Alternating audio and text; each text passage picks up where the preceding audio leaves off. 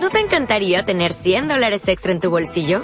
Haz que un experto bilingüe de TurboTax declare tus impuestos para el 31 de marzo y obtén 100 dólares de vuelta al instante.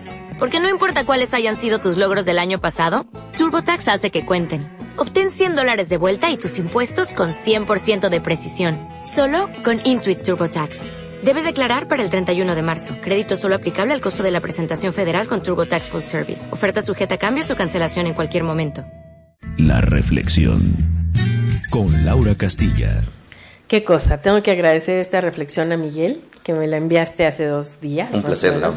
Y ayer tuve oportunidad de leerla y bueno, la terminé de leer y esbocé una carcajada como de 15 minutos. Me encantó, muchas gracias porque dice así. Esta es y una de sapitos, tan real como la vida misma. Era una vez una competencia de sapos.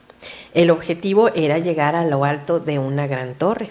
Había en el lugar una gran multitud, mucha gente, para vibrar y gritar por ellos. Comenzó la competencia. Pero como la multitud no creía que pudieran alcanzar la cima de aquella torre, lo que más se escuchaba era qué pena, qué pena. Esos sapos no lo van a conseguir, no lo van a conseguir. Los sapitos comenzaron a desistir, pero había uno que persistía y continuaba subiendo en busca de la cima. La multitud continuaba gritando, qué pena, qué pena. Ustedes no lo van a conseguir. Y los sapitos estaban dándose por vencidos, salvo aquel sapito que seguía y seguía tranquilo, y ahora cada vez con más fuerza.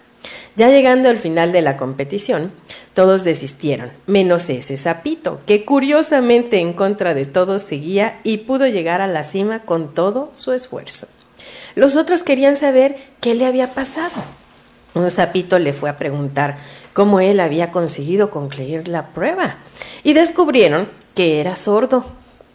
No permitas, dice la reflexión, que personas con pésimos hábitos de ser negativos derrumben las mejores y más sabias esperanzas de tu corazón. Recuerda siempre el poder que tienen las palabras que escuches o veas. Por lo tanto, preocúpate siempre de ser positivo. Resumiendo, sé siempre sordo cuando alguien te dice que no puedes realizar tus sueños. Tan tan.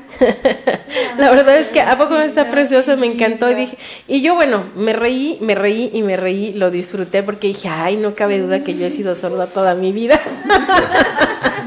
y la verdad, qué maravilla. Porque bueno, y lo, lo hago como reflexión eh, para que entendamos a qué me refiero con esto. Yo de pequeña este, siempre fui la rebelde, la que como que no encuadraba con una, con una cuestión cultural y este, muy recalcitrante, ¿no? En la familia. Y aquella, de aquellas cosas que, que de repente me decían, es que Dios te va a castigar. Yo decía, ay, pero ¿cómo va a castigar? Si Dios me ama y me quiere abundante, me quiere feliz y yo disfruto de la vida. Y otra de las cosas que me decían por ahí una persona en especial, en esta vida no se puede tener todo. Y decía, ¿cómo no se puede tener todo?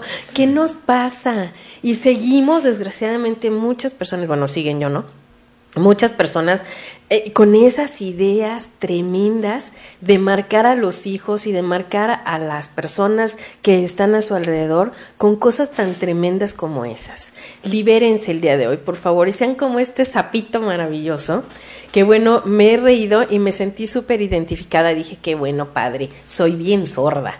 La verdad es que le agradezco al universo que siempre conspira a mi favor y ojalá que cada uno de ustedes se dé cuenta de que esto es una realidad que está conspirando constantemente a nuestro favor y que desgraciadamente somos nosotros los que nos estamos auto boicoteando todos los días. Así que a disfrutar este al máximo y sobre todo tener metas fijas de que sí podemos llegar a donde nosotros queremos. Miguel. Si pensamos cuando el arquitecto que construyó la torre latinoamericana eh, fue a partir nada más de, construirla, ¿no? En realidad la torre latinoamericana comenzó con la imaginación, con el pensamiento, con el deseo. De tal manera que todo lo creado a final de cuentas comienza con nuestra imaginación, nuestra creatividad. El día de ayer me habló una chiquita y me decía, tengo una pregunta que hacerle. Y me dice, ¿yo puedo lograr todo en la vida? Y le digo, mira, por supuesto que sí.